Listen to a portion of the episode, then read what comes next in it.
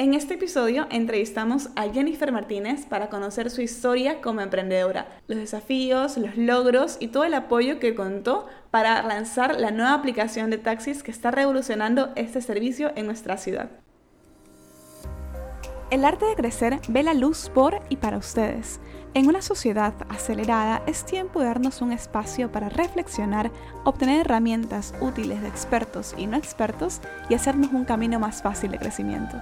Hablemos de familia, amigos, relaciones, vida laboral y académica. Descifremos juntos el arte de crecer. Hola a todos, les doy la bienvenida a este nuevo episodio del arte de crecer. Primer episodio de la segunda temporada con invitada y qué invitada. Literal siento que voy a entrevistar a una celebrity después de tantas entrevistas que ya ha dado. Tiene 27 años y ya cuenta con su propia startup que se ha vuelto una sensación en nuestra ciudad. Se trata de Jennifer Martínez, fundadora de GoGirl, el servicio de taxis de mujeres para mujeres. Yo conocí a Jennifer hace algunos años y por ahí he visto lo que has estado haciendo desde redes sociales y me quedo como, wow, qué grande. Por eso se las traigo acá, a este espacio de nosotros, al arte de crecer, para que nos pueda inspirar en todo este camino de crecimiento. Bienvenida Jennifer y gracias por estar acá. Hola, gracias por invitarme. La última vez que te vi hace un par de años atrás, trabajabas como abogada en una oficina y todo esto. Entonces, ¿en qué momento dijiste hasta aquí? Eh, bueno, básicamente cuando me redujeron el sueldo. Porque tú sabes que en la pandemia redujeron el sueldo muchísimas personas en diferentes áreas laborales. A mí me redujeron el sueldo en junio del 2020, cuando empezó la pandemia y, y regresamos a trabajar. Y no sé por qué en febrero me quisieran reducir otra vez el sueldo a 400 dólares. Y yo para ese entonces estaba haciendo una maestría, tenía bastante experiencia, llevaba prácticamente todos los juicios del, del estudio jurídico. Realmente mi jefe no hacía nada, yo era la única mujer y me encargaba de todo. Entonces, aparte de la reducción de sueldo, había demasiado machismo en ese estudio jurídico. Eh, acoso laboral, era acoso ya por parte de uno de los abogados, era súper incómodo. Y finalmente, cuando ya me dijeron que querían pagarme solo 400, les dije, ¿sabe qué? Muchas gracias, pero yo no voy a aceptar eso porque no voy a desperdiciar literal todo mi día para ganar 400 dólares cuando tengo o sea, gastos muchísimo más altos, más que nada por mis hijos. Claro, importante decir que Jennifer tienes dos hijos, tienes dos bebés, entonces como que 400 dólares hablando no solo es para ti, sino también para tus nenes. No, y no me alcanzaba para nada. Me imagino. Entonces ahí fue que renuncié. A la par yo ya estaba trabajando en una aplicación de taxi. Eh, estaba o sea, ¿ya tienes la idea de hacer la aplicación de taxi? No, yo estaba trabajando en una... Ah, estabas trabajando Para una aplicación como conductora. Ah, yo estaba en noviembre trabajando en una aplicación y ese era mi segundo ingreso, porque no me alcanzaba ya con mi trabajo con la primera reducción de sueldo. Entonces, eh, ya con eso decidí que era hora de salir y desde diciembre yo ya venía con la idea de hacer Gover. Entonces, cuando ya me botaron del trabajo, dije, bueno, si una puerta se cierra, puedes abrir otra. Y decidí comenzar a ya trabajar en cómo abrir Gover. Y me tomó algunos meses, obviamente, porque todo es un proceso. Eh, crear una empresa no es fácil, no es de un día para el otro. Entonces, eh, realmente empezamos desde enero, eh, que crear el logo, que crear... No, pues 2021. 2021, ajá. A crear el logo, que abrir las redes sociales, buscar conductoras, porque la base de este negocio es las conductoras realmente. Claro. Y finalmente, cuando ya llegó mayo, el 3 de mayo que abrimos, ya teníamos cinco conductores. Después, de, oh. después de cuatro o cinco meses de trabajo, de buscar y buscar y buscar, empezamos con las cinco y conmigo también en el equipo. Y, bueno, después eso ya se viralizó y gracias a Dios la puerta se abrió súper bien. ¿Y por qué una compañía de taxis de mujeres? Bueno, cuando yo trabajaba de conductora, la verdad es que me daba, me daba terror realmente trabajar en las noches. Y yo solo trabajaba en las noches, 6 de la tarde, salía del trabajo. Por el trabajo, claro. Trabajaba desde la tarde hasta alguna 2 de la mañana todos los días. Wow. Y sabes que cuando es mamá saca energía donde sea con tal de sacar adelante a los niños, la verdad, porque no me alcanzaba el dinero. Entonces, ¿Trabajabas en las noches? Sí, trabajaba toda la noche y la verdad es que los hombres eran súper impertinentes, eran súper atrevidos, me invitaban a salir. Los comentarios que me ponían a mí eran, qué bonita que estás, te dejo mi número para que salgamos un día, escríbeme, que no sé qué, la mejor conductora, la más guapa que he conocido. Y yo, Dios mío, no puede ser, o sea, era súper, súper incómodo. Eh, aparte que algunas veces sí me tocó llevar grupos de hombres borrachos y eso, o sea, si tú estás sola, y te quieren hacer algo de tres o cuatro hombres, obviamente te lo pueden hacer. Entonces, una noche que llegué en diciembre, eh, que fue la, época que más trabajé, realmente me di cuenta que el miedo que yo sentía, de ley lo tienen que seguir todas las conductoras. Y no puede ser posible que las mujeres no podamos salir a trabajar Porque si salimos a trabajar es porque necesitamos el dinero, no porque queremos salir a trabajar a, a, a taxiar. Entonces se me ocurrió que debería existir algo en el mundo que fuera mujeres para mujeres. Y cuando estu- estuve buscando en Google, sí hubo por ahí en algún momento una que otra, pero no, no había nada en la actualidad ni en Ecuador ni en Latinoamérica. Y así decidí que, que era la hora de, de abrir algo y no me arriesgaba realmente en intentarlo. Claro. Aparte que el presupuesto con el que empecé fue mínimo, o sea, empecé con un celular que compré en la Bahía, que me costó 100 dólares, compré un chip, le puse un plan de 12 dólares, así súper sencillo todo, y empecé haciendo un call center y agendando por WhatsApp. La época que yo empecé a trabajar, eh, la gente solo podía salir hasta las 7 de la noche. Y los fines de semana había restricciones. Pandemia, claro. exacto. Entonces me hacía cargo absolutamente yo de todo. O sea, era, era más fácil versus ahora que ten- tenemos que abrir 24 horas. Claro. Pero nada, nos fue súper bien y, y a pesar del, co- como te digo, a pesar del, del presupuesto bajo, igual pudimos abrir con, con- con una buena apertura y bueno, con un- una excelente eh, bienvenida de la gente para, para el servicio aquí en la ciudad. La otra pregunta era un poco saber cuáles fueron los desafíos dentro de GoBird. Bueno, básicamente el financiamiento. A ti como, por ejemplo, ya, vamos en mi caso personal. Yo en mi trabajo a mí nunca me dieron facturas, o sea, no me decían factura. eh, nunca estuve afiliada al IES, nunca tuve ningún registro bancario. trabajo anterior? En mi trabajo anterior, Wow. en el que estuve casi tres años y medio. Entonces, mis- en el sistema financiero yo no aparezco como nada. Y cuando quise pedir financiamiento al banco para poder empezar mi empresa, me dijeron que no. Todo el tiempo me dijeron no, no, no, no, en todos los bancos, en todas las cooperativas. Entonces, el financiamiento fue un problema inmenso al principio. Eh, obviamente, por eso es que la publicidad que yo empecé a hacer fue súper sencilla, fue en base a lo que yo creía. No pude contratar un equipo de marketing, un equipo de estudio de mercado. Nada, me tocó hacerlo todo así sencillito. Me acuerdo que los flyers los mandé a hacer en, en- como por el centro sur, me costaron creo que 200 dólares como 20 mil flyers y yo misma iba a repartir con mis hijos en las ciudadelas, en los malls, en todos lados. Pero es una- un problema que tenemos los emprendedores, al menos como yo, es, el, es el financiamiento. No puedes conseguir fácilmente. Eh, después de eso, incluso hasta para la aplicación, yo ya tenía siete meses operando aquí en Guayaquil y quería comprar la aplicación, los bancos también me dijeron que no. Entonces mi abuelito me prestó una parte y la otra parte vendí mi carro y compré la aplicación. Entonces, eh, eso es un problema. De ahí otro problema la, básico en este negocio es que la gente cree que puede literal robarse el modus operandi del negocio. Entonces me pasó, no te miento, una- tre- como tres o cuatro microempresas salieron de mi empresa con gente que trabajaba conmigo, que sabía mi modus operandi y se lo llevaba y se llevaba a mis clientes y se llevaba a mis conductoras. Y para reclutar conductoras, realmente tú inviertes bastantísimo, porque tienes que hacer campañas de reclutamiento, o sea, tienes que hacer igual eh, entrevistas, tienes Claro, que sentarte a hablar, seguimiento que seguimiento, ajá, tienes que conocerlas a todas. Yo me acuerdo que pasaba horas a la semana, pero varias horas, solo en entrevistas. Así hacía entrevistas desde las 10 de la mañana hasta las 5 de la tarde, yo solita, porque creo yo que es mejor que uno como, como dueña las conozca a todas las conductoras. Y era duro a veces ver cómo tú hacías todo ese trabajo y reclutabas, yo que sé, 60 personas y ¡boom! Pero 10 se iban porque se les llevaban a otra empresa. A veces se llevaban a las peores, pero en otra- otras ocasiones se llevaban una que otra buena y yo decía, miércoles me quedé sin una conductora que era buena, que trabajaba bastante, cosas así. Entonces, ese es otro problema en este negocio. Y hubo momentos en que dudaste en todo este proceso, en que dijiste, bueno, ¿será que, ¿será que no lo logro? ¿Será que no lo hago? Sí, la verdad que sí, muchas veces. Eh, por ejemplo, el primer mes, negocio, todo- bueno, los que hemos escuchado o hemos tenido tal vez alguna que otra clase de marketing hemos escuchado, que el primer año, el segundo año, normalmente no hay ganancias. Pero eh, en este caso yo estaba preparada al dolor de que no iba a haber ganancias, pero igual mis hijos tenían que comer. Claro. Entonces el primer mes me hizo súper difícil porque dije, chuta, ¿será que así lo logramos? Y en ese momento no haces nada más que trabajar en GoGirl. No, no hacía nada más. O sea, estuve en un estudio jurídico, pero me pagaban cu- 500 dólares. Y la verdad es que me, me re- me retiré a las dos semanas. Porque Ya, ok. Google reventó y tenía entrevistas todos los días y tenía que conocer tiempo. conductor. Exacto, entonces prácticamente se me acabó el tiempo y decidí ya renunciar. Pero la verdad es que me fue, o sea, me fue bien. Yo pensé que iba a ser peor. Eh, realmente las cosas difíciles del camino que hemos tenido, como te digo, es eso, por ejemplo, del modus operandi. Porque igual uno construye esto con mucho amor, con mucho Esfuerzo. con mucho esfuerzo, exacto. Y ver que a veces se, se te cojan las ideas y como que Te desilusionas. Sí, te desilusionas un montón. Y, y la verdad es que ahí sí dices, chuta, ¿para qué sigo con este negocio? A veces decía, era que regrese a mi profesión nomás. No, claro. A veces me pasa también que, por ejemplo, tenemos problemas con los clientes, que es normal en todo negocio. Ujú. Y tienes que uno estar ahí casi que rogándole a la cliente que por favor le pague a la conductora, por ejemplo.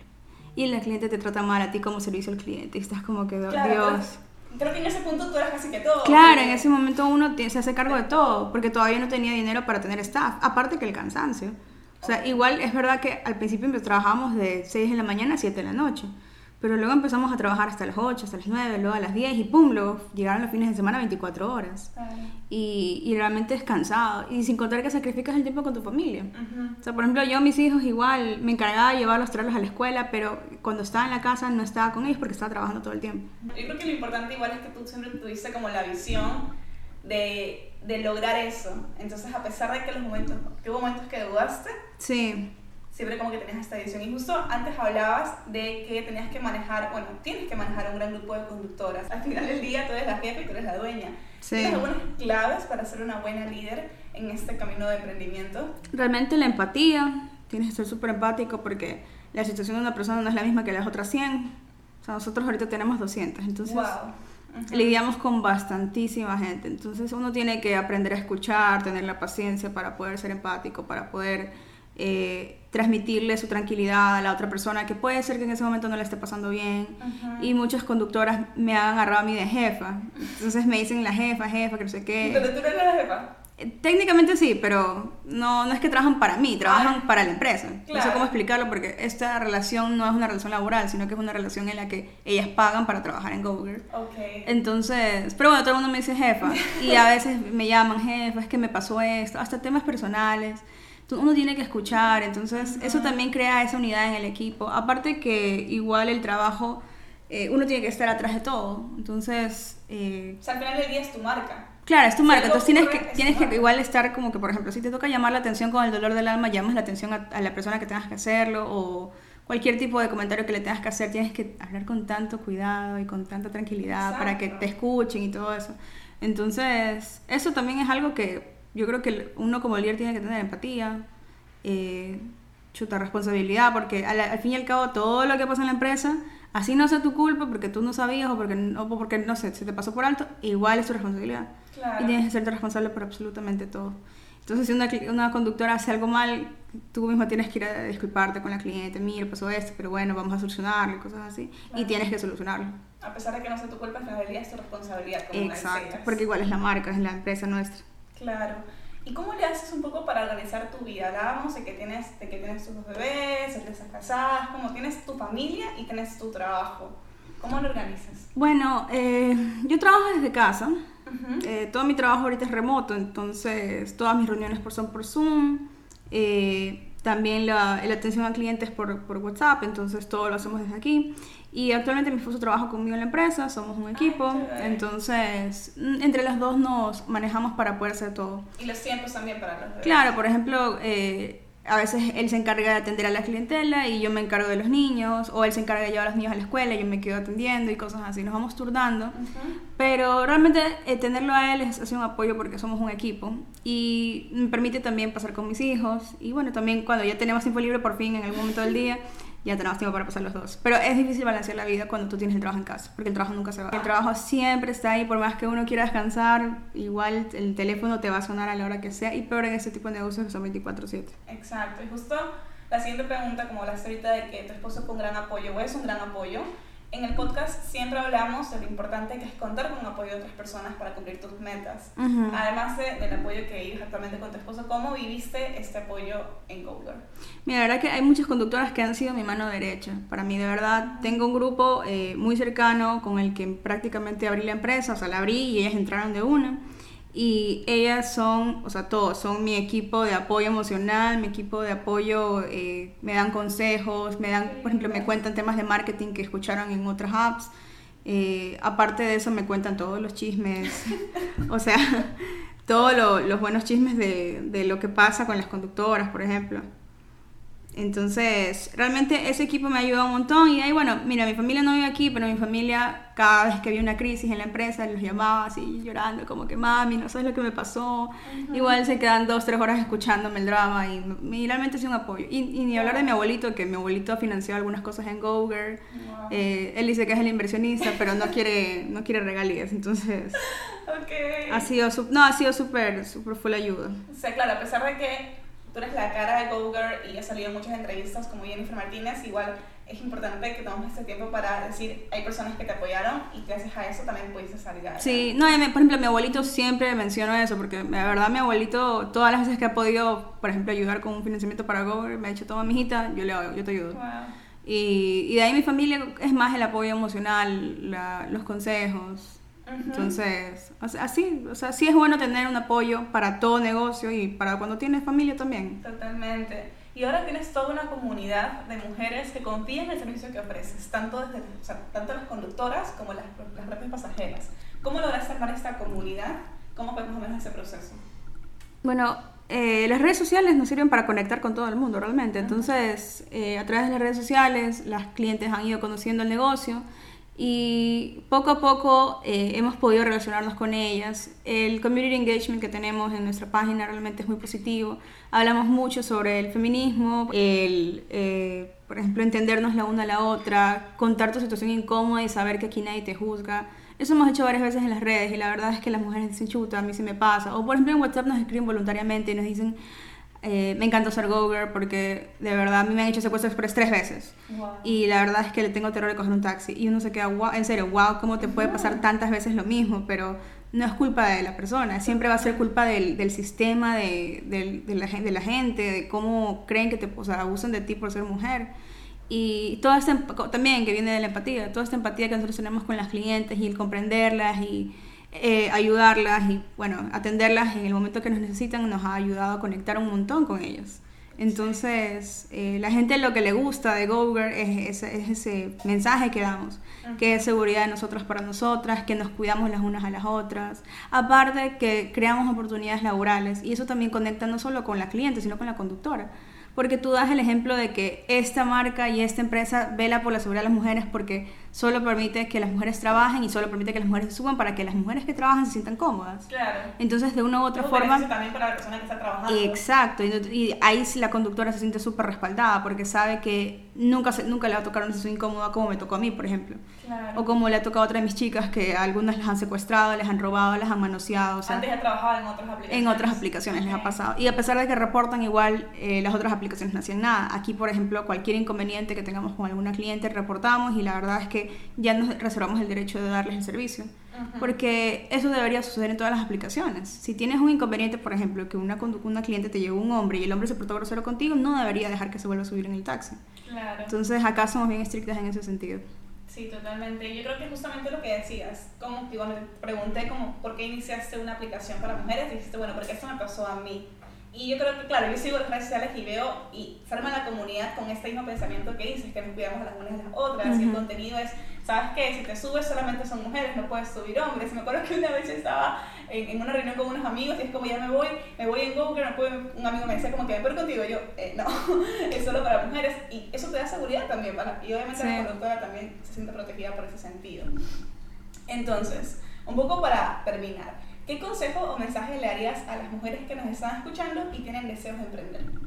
Bueno, básicamente que eh, algo que siempre digo, el que persevera alcanza.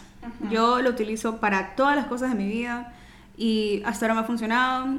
El siguiente paso que nosotros vamos a dar es un paso inmenso, un paso muy difícil, que es mudar nuestra familia y mudar nuestra empresa a México, pero el que persevera alcanza. Entonces el que está ahí, el que trabaja y el que ve las posibilidades y el que las pelea, es el que gana. Entonces, eh, cuando uno emprende, al principio se desmotiva un poco, pero no tiene que hacerlo porque es muy normal que te vaya mal el primer mes o que tal vez el segundo mes no tengas ventas tan altas o que el tercer mes bajes. como tú decías que ya entraste con ese pensamiento de, sabes, que quizás al inicio no me va a ir tan bien. Exacto, es normal. O sea, tienes que estar preparado para que al principio vas a gastar más de lo que vas a ganar, pero con el tiempo eh, tú vas a recuperar tu inversión. Entonces, no tienes que tener miedo y yo siempre digo, tienes que abrir la puerta tú solo. O sea, si te cierran una puerta, patea la otra y la abres, porque tienes que tener la fuerza y la motivación suficiente para poder abrir tu propio camino. Eh, otra cosa que yo siempre digo es que no deberíamos escuchar mucho a la gente, porque a mí me pasó que antes de que abriera Gover, eh, uno de los abogados con los que trabajaba me dijo, ay no, que a quién le va a interesar trabajar contigo si eh, las mujeres no taxean y no saben manejar. O sea, es un negocio que no va a funcionar, así que no sé ni para qué te vas a gastar. A menos que consigas 100 mujeres que quieran trabajar, ahí podría irte bien. Y al principio me desmotivó, dije, chuta, es verdad, es verdad. Pero luego dije, no, ya, ya me sacaron de aquí, o sea, voy a hacer lo que yo quiera. Y por eso yo digo, a veces no escuchen a la gente en esas cosas. Escuchen... O quizás no cuentes todos tus planes también. Sí, también. O sea, yo lo, yo lo hice, yo le conté por asesoría legal, porque quería, pues, nos preguntaron unos temas de vacíos de la ley. Pero luego me di cuenta que, que no, no, realmente no vale la pena. Ahora, escuchen a la gente que sabe, a la gente que ya trabajó, que ya se tropezó y que se levantó. Yo ahora he aprendido que tienes que escuchar a todo el mundo que tiene experiencia en estas cosas. O sea, una persona que nunca ha trabajado en un negocio no tiene realmente nada que decirte, pero una persona que puso su empresa, que se cayó, que se levantó y que aún así siguió adelante y volvió a ver cómo reestructurar todo y le sigue yendo bien, es una persona que te puede dar buenos consejos. Entonces también tiene que ser abierto a los consejos porque los consejos son buenos. Totalmente. Y bueno, ahora sí, yo creo que es importante, ya nos has contado toda la historia de GoGirl, cómo empezó, los desafíos que has tenido, las claves para emprendimiento. Quiero que nos cuentes de GoGirl exactamente para que las chicas que nos están escuchando puedan usarlo. Ah, ya, bueno, GoGirl básicamente es un servicio de mujeres para mujeres en los cuales tú puedes pedir un taxi y siempre vas a tener una conductora mujer. También somos pet friendly, llevamos mascotas de todo tipo. Eh, todo tipo incluye perro, gato, conejo, gallo, lo que tú quieras llevar. Un loro. Eh, hemos llevado gallos, loros todavía no. Sí, hace mucho tiempo llevamos un gallo. De ahí la semana, creo que antepasada, el mes pasado, llevamos unos conejos, cosas así. Eh, bueno, y es un servicio totalmente exclusivo. ¿Lo puedo pedir desde? Hay dos formas. Puedes pedirlo en el call center de WhatsApp, en el cual tenemos un horario de atención un poco más limitado, pero también tienes la aplicación que está 24 horas. ¿24 horas todos los días o solo fines de semana? No, la aplicación está 24 horas todos los días. El call center sí está solo 24 horas fines de semana. Y de ahí trabajamos igual con, con carreras agendadas. Eh, puedes agendar con una hora antes, o si es, por ejemplo, para las 5 o 6 de la mañana, agendas la noche anterior. Claro. Eh, eso, básicamente efectivo, transferencia por el momento. Ok. Y, y ya. Eh, no sé qué otra, qué otra cosa podría decir de Listo, ¿no? Para que se puedan descargar la aplicación, que están en... Ah, sí, está en, en la Apple Store y en la Play Store, como GoGer, eh, no Driver, porque eso es para la conductora. Ya. Sí, porque a veces pasa que se va. Sí. Eh, normal, en Play Store está como de Quantum Bit, porque hay una tercera aplicación, pero eso es administración. Ok, buenísimo. ¿Están Guayaquil? Guayaquil y Quito por el momento. Guayaquil y Quito por el momento, listo. Entonces, gracias Jennifer por el tiempo para esta entrevista, por contarnos un poco de tu historia y más que nada por inspirarnos también a los que nos están escuchando a que se pueda emprender. Sí. Y hay que echarle ganas siempre. Sí, siempre. Gracias a ustedes también por escucharnos en este episodio. Ya saben, si tienen a alguien que ustedes creen que este episodio les puede servir, pueden compartirlo. Estamos en Spotify, Apple Podcast y más aplicaciones. Yo me despido y que tengan un muy buen fin de semana.